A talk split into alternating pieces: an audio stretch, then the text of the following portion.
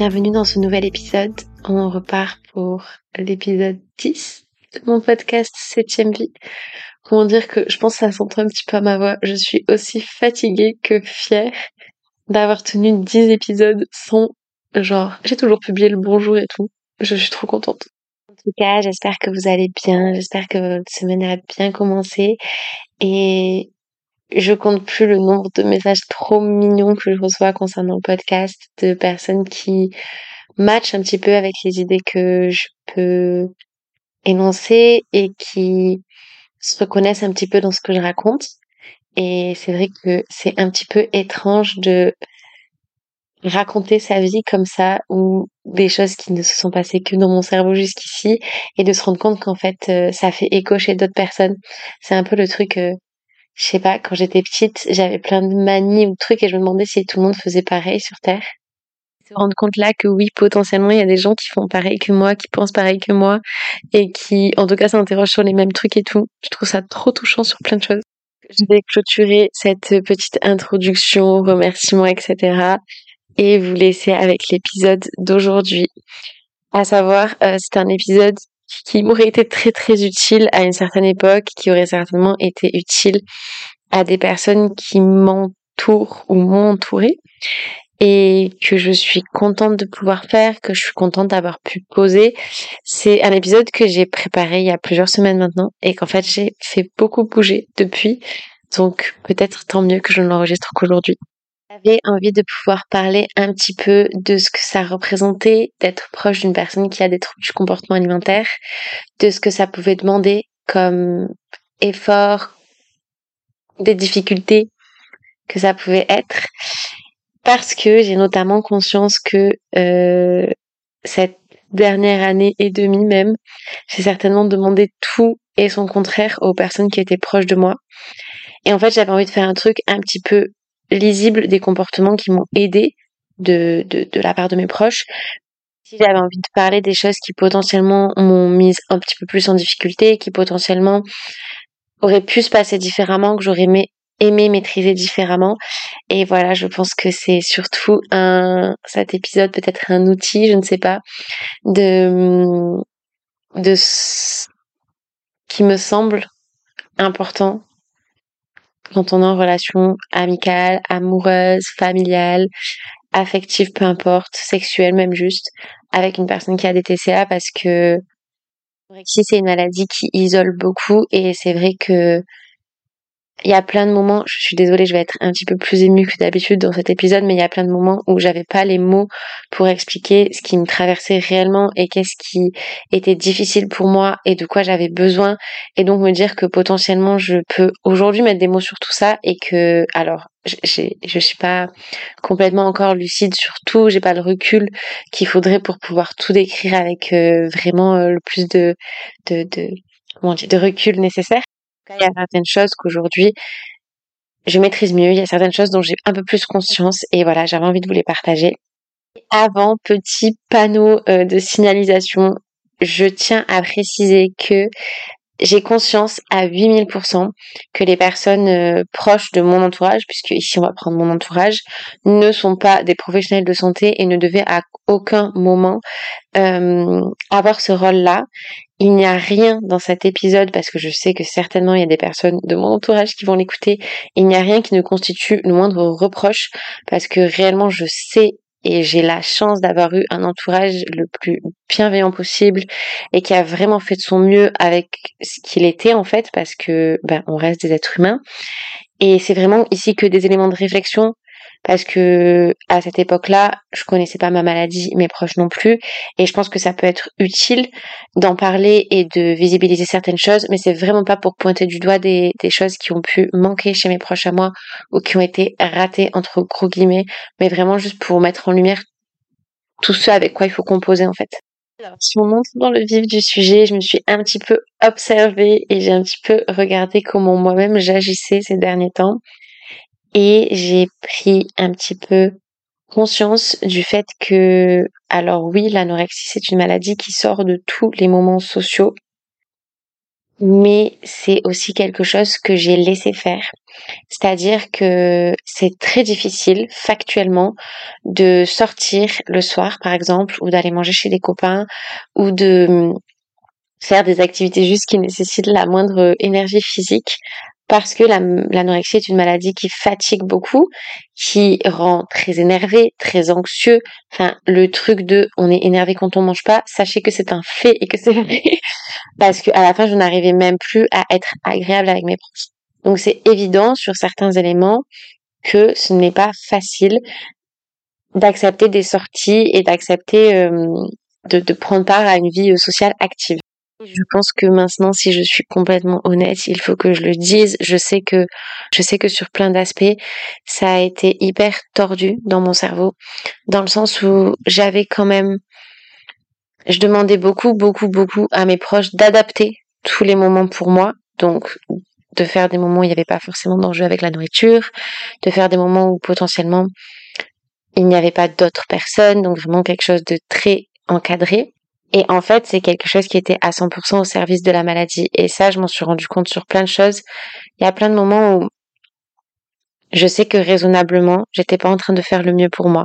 Je sais qu'il y a des médecins que j'ai arrêté de voir. C'est pas moi qui ai décidé d'arrêter de les voir. Alors, si, vous me direz, mais c'est vraiment un truc de, ça mettait en danger ma maladie, donc je n'y allais pas. Alors, cette phrase est très étrange. Je sais qu'il y a plusieurs moments sociaux où, justement, dans cette adaptation-là que je demandais à mes proches et à laquelle ils ont toujours plutôt répondu, en fait, je, je m'autorisais à être un petit peu plus malade. Et c'est sur ça que j'ai envie de mettre une vigilance, c'est que oui, en effet, je pense qu'il faut adapter certaines choses quand on est en relation avec une personne qui a des TCA. Mais pour autant, je pense qu'il ne faut pas se plier à 100% à la maladie pour tout.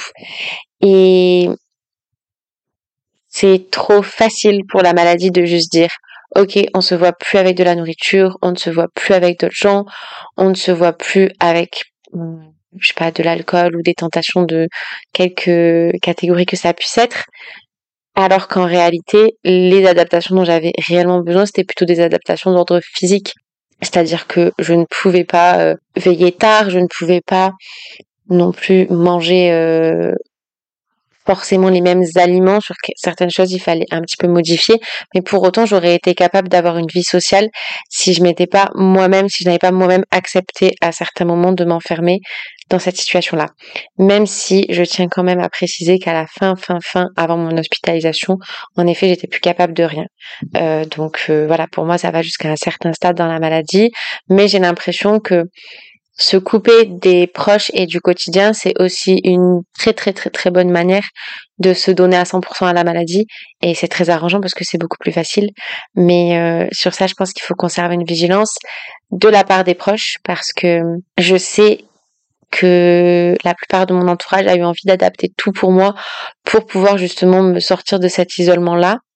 Mais que sur plein de choses en fait ça entretient la maladie et que je le réalise maintenant je suis sortie, entre gros guillemets, de certains de mes cadres parce que j'ai fréquenté des gens qui n'avaient pas du tout l'habitude de la version de moi anorexique, qui n'ont pas du tout pris les mêmes précautions et les mêmes pincettes et en fait sur certains points, en effet, c'est bénéfique parce que ça me fait ça me force à me faire violence en fait. Alors euh, sans forcément aller dans des dans des parallèles euh, enfin dans des dans des extrêmes. C'est vrai que voir des personnes qui vont être juste en mode ben en fait on se voit ce soir, viens on mange et qui vont pas avoir l'impression qu'ils m'insultent en me disant ça. C'est vrai que sur certaines choses, ça rend un petit peu tous ces éléments-là du quotidien autour de la nourriture plus légers. Donc euh, c'est vrai que quand je vois des gens aussi qui n'ont pas l'habitude que je sois hyper active, ben j'ai tendance à un petit peu plus le réfréner, un peu moins me laisser aller à ces aspects-là qui sont pas hyper positifs, parce que je, je, me permets pas de les faire peser autant sur une personne qui ne me connaît pas bien. Donc c'est vrai que je, m'en veux sur certains aspects de me permettre de le faire peser sur mes proches à moi. C'est vraiment le premier élément d'en fait réussir à concilier ce qui doit être adapté et ce qui ne doit pas l'être parce que ça va laisser trop de place à la maladie. Et là, super transition.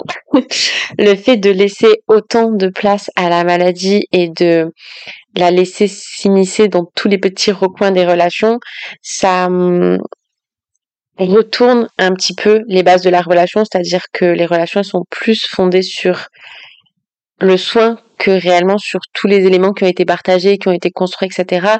Je sais, et bon, encore une fois, il n'y aura pas de reproche là-dedans de ma part.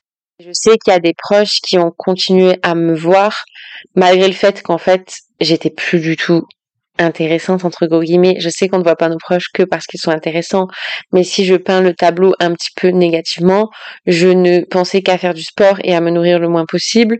Je ne rigolais plus, je ne sortais plus de chez moi, je dormais à 17 heures. Je vois pas trop comment mes proches euh, pouvaient accepter et apprécier passer du temps avec moi. Je sais que ce n'était pas une partie de plaisir pour eux. Et pour autant, ils sont restés parce qu'ils avaient peur pour moi. Et je le sais.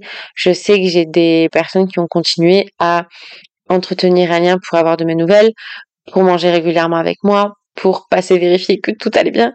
Et je sais que cette dynamique de soins-là, elle a pris plus de place que tout le reste dans, dans certaines de mes relations.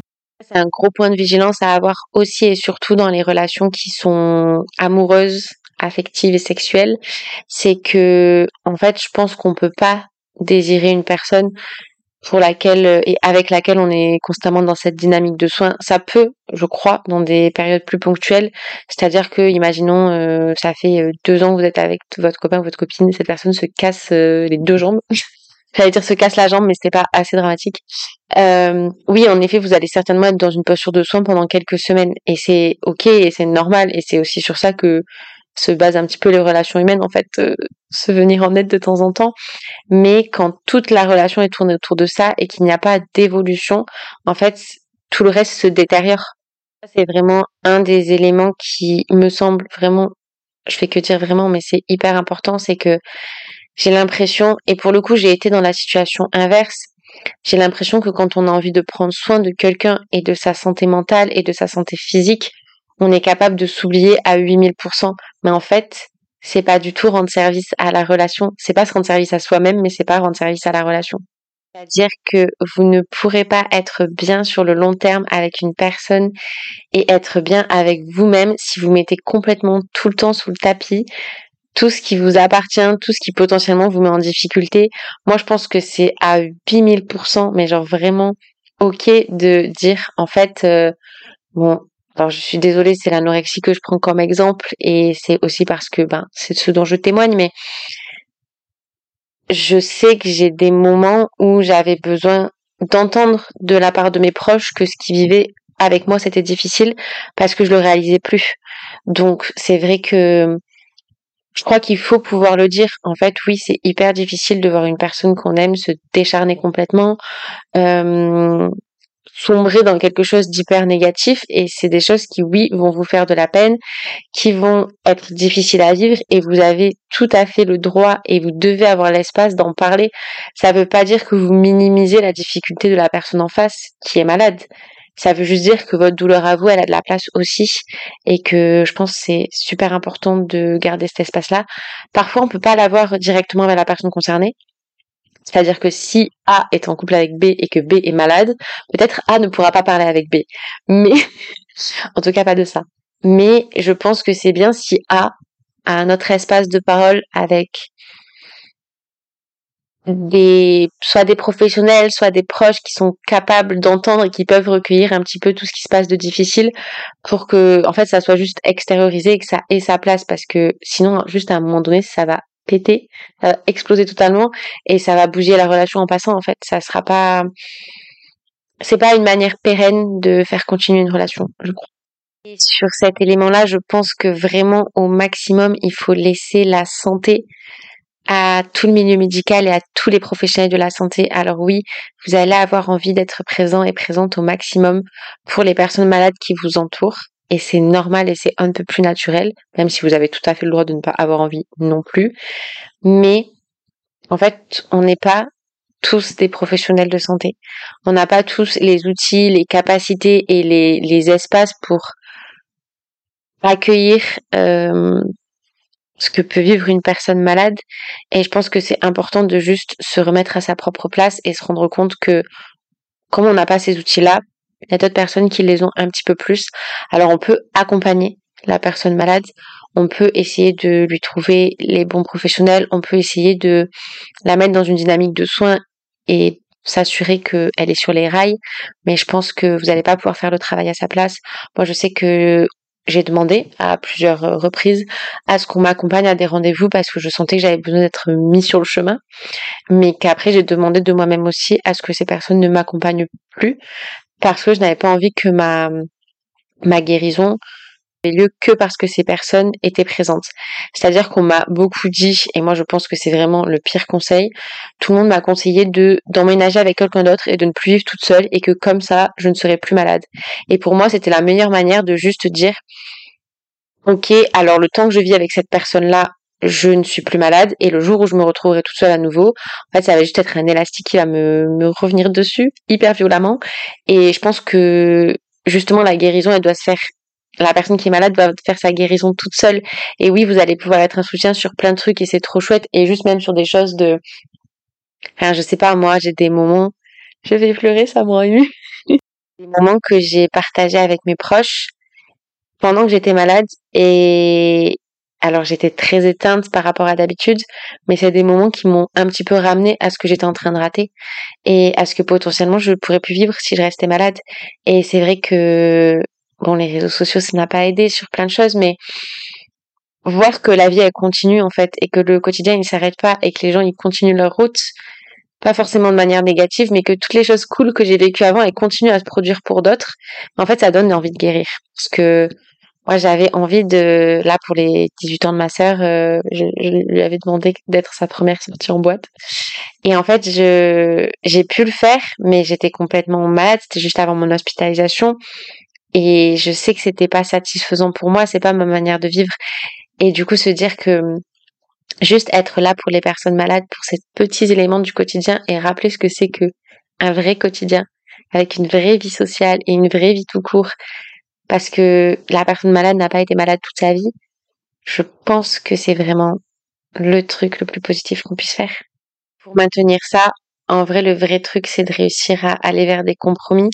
Alors, je sais que je rigole parce que je sais que certaines personnes qui écoutent potentiellement ce podcast vont tout à fait comprendre de quoi je parle.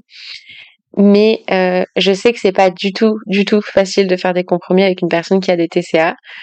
Je sais que cette personne risque de s'énerver, de se braquer, de d'être très triste et très culpabilisatrice, culpabilisante. Je sais jamais comment on utilise. Mais pour autant, je pense qu'il faut à 8000% réussir à tenir des limites qui soient claires. C'est-à-dire que comme il faut que vous puissiez vous protéger en tant que soutien ou que personne proche juste, il faut que certaines choses ne bougent pas. C'est-à-dire que si pour vous, nous aurions une liste de cinq trucs qui sont pas ok, euh, par exemple, si vous décidez de poser, ben, quand tu viens chez moi, je refuse que tu ne prennes pas du tout de repas. Ok, ça, ça doit rester et c'est comme ça. Après, là, ce qui peut s'entendre, c'est ok, quel type de repas, quel type d'aliment, etc. Je pense que oui, en fait, euh, être proche d'une personne qui a des TCA, c'est souvent euh, se mettre potentiellement dans une situation de conflit. Et en fait, c'est un conflit qui va passer. J'en ai jamais voulu à certains de mes proches pour euh, m'avoir fait ces, ces, ces, ces petits braquages-là. C'est-à-dire que bon, ma mère m'a fait manger des pâtes de fruits de force. pas forcer, c'est pas vrai, mais j'ai eu des proches qui ont beaucoup, beaucoup insisté pour me faire manger certaines choses, pour me faire vivre certaines choses, pour me faire accepter certaines choses. Et je sais que c'était pour mon bien. Je sais que je me suis mise en colère sur le moment et que visiblement ils l'ont compris, j'espère. Mais en tout cas, euh, c'était nécessaire de passer par ça aussi parce que sinon, toute seule avec moi-même, juste, j'aurais tout passé à ma maladie. Je vais clôturer cet épisode qui était, je suis désolée, un petit peu fouillis parce que ça reste euh, une thématique euh, que j'essaie d'expliquer mais qui qui est encore très lunaire pour moi. En fait, c'est très compliqué de réaliser à quel point dans les relations sociales notamment, c'est la maladie qui décide tout et que j'ai passé quand même un an et demi, je sais même pas, peut-être plus, euh, de ma vie à quasiment pas voir mes meilleurs amis, à hum, quasiment pas voir ma famille. Euh, là, je, je retrouve, ça fait quelques semaines que juste je retourne parfois boire un coca à l'extérieur le soir. Et c'est des choses que je faisais plus du tout, du tout, du tout, du tout, du tout, du tout. Et donc me rendre compte que j'ai fait une croix sur ça et que je me suis laissé faire une croix sur ça parce que je l'ai quand même accepté d'une certaine manière. Je, je trouve ça violent à, à redécouvrir.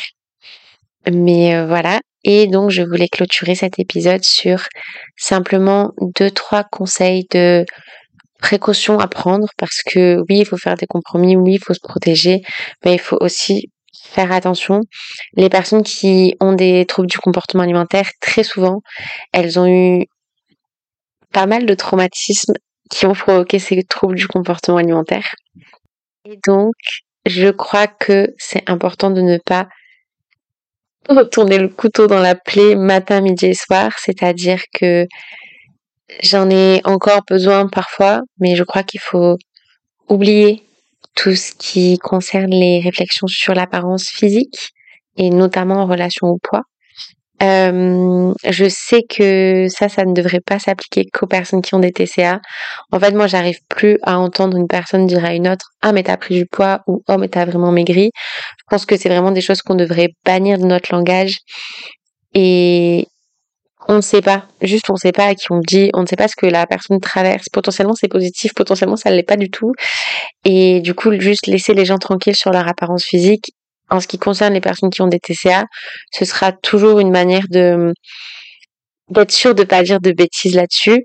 Et en plus de ça, je sais que moi, il y a plein de moments où j'avais besoin de poser des questions euh, sur les apparences physiques. Est-ce que oui ou non j'avais pris du poids euh, parce que j'arrivais pas à le réaliser. Et en fait, quand j'avais ces questions-là, réellement et j'avais besoin de réponses, j'étais capable de les poser.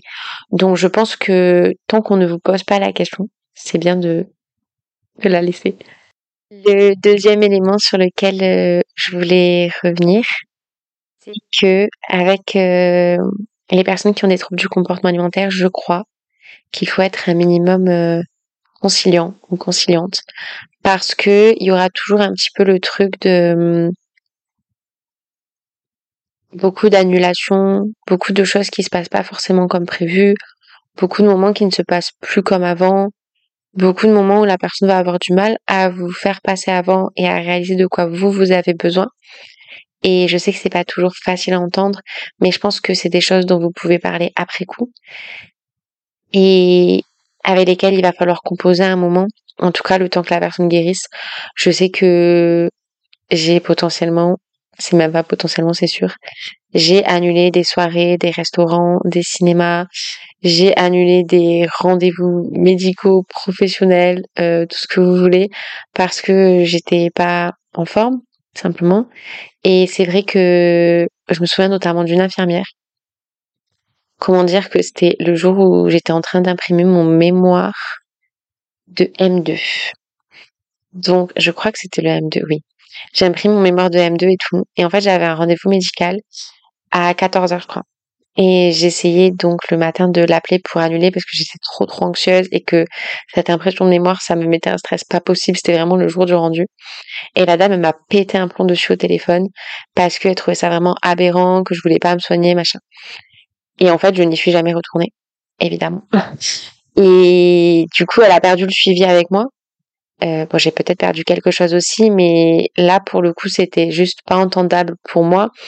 Et je pense que j'aurais été apte à l'entendre, genre des jours plus tard, mais pas là, en pleine euh, anxiété totale sur le rendu de mon mémoire. Bon, c'était une professionnelle de santé, visiblement, elle n'avait pas trop les codes, mais euh, ou en tout cas les outils. Mais je pense que vraiment être en mesure de se décaler un petit peu. C'est pas forcément que la personne n'a pas envie de vous voir, c'est pas forcément que la personne ne fait pas d'efforts pour penser à vous, mais c'est que parfois la maladie, ça prend vraiment, vraiment trop de place. Le dernier conseil, ça va vraiment être le conseil le plus bateau de France, c'est de laisser du temps. Euh, je sais, et c'est normal que vous allez avoir envie que la personne elle guérisse très très vite.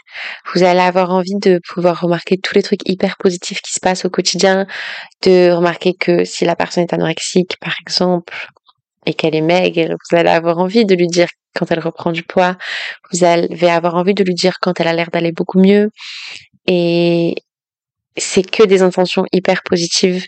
Mais en fait, il faut aussi savoir que la plupart des personnes qui réussissent à guérir de l'anorexie, parce que c'est pas évident, c'est des personnes qui ont réussi à ancrer leur guérison dans le temps et ça prend énormément de temps.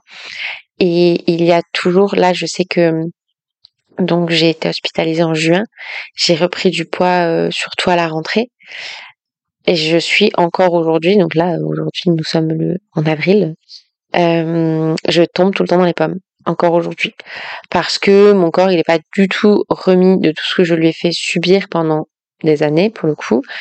Et hum, je pense que ça va mettre du temps et que moi j'ai encore besoin que mes proches euh, comprennent bon pour le coup ils le comprennent à 100% hein, mais il y a plein de moments où j'ai besoin de prendre l'ascenseur encore il y a plein de moments où j'ai beaucoup de douleurs beaucoup de difficultés physiques. Il y a plein de moments où l'anxiété elle me grignote totalement et ça va mettre du temps. Et il y a plein de moments où je rechute et je suis pas sûre qu'on appelle ça des rechutes mais ça va mettre du temps et c'est normal. Et en fait euh, oui, c'est difficile parce que vous avez certainement envie de retrouver la personne avec laquelle vous avez partagé plein de trucs, mais en même temps, euh, pour être sûr de la retrouver pour très très très très très longtemps après, il faut euh, baliser correctement la guérison et donc euh, lui laisser du temps. Voilà, c'était vraiment le conseil le plus bateau de France, mais que je pensais quand même important à préciser. J'ai fait des fautes de déterminants tous les quatre mots, je pense, dans ce podcast. Je suis désolée, il est 23 heures, je suis épuisée. Euh, je voulais vous remercier d'avoir écouté cet épisode qui était important à faire pour moi et j'en profite. J'ai un peu l'impression d'être comme les gens à la radio qui passent des messages, mais j'ai envie de remercier 3 milliards de fois mes proches pour, euh, je pense que j'ai eu énormément de chance d'être aussi bien entourée, d'avoir autant l'espace de parler. Et j'ai eu des proches qui, pour le coup, se sont beaucoup, ont beaucoup tu ce dont eux ils avaient besoin. Alors euh, c'était pas que positif parce que ça leur a fait du mal et que ça a abîmé certaines relations, mais en tout cas, euh, je sais que en ce qui me concerne et pour mon propre bien, ils ont vraiment fait le maximum.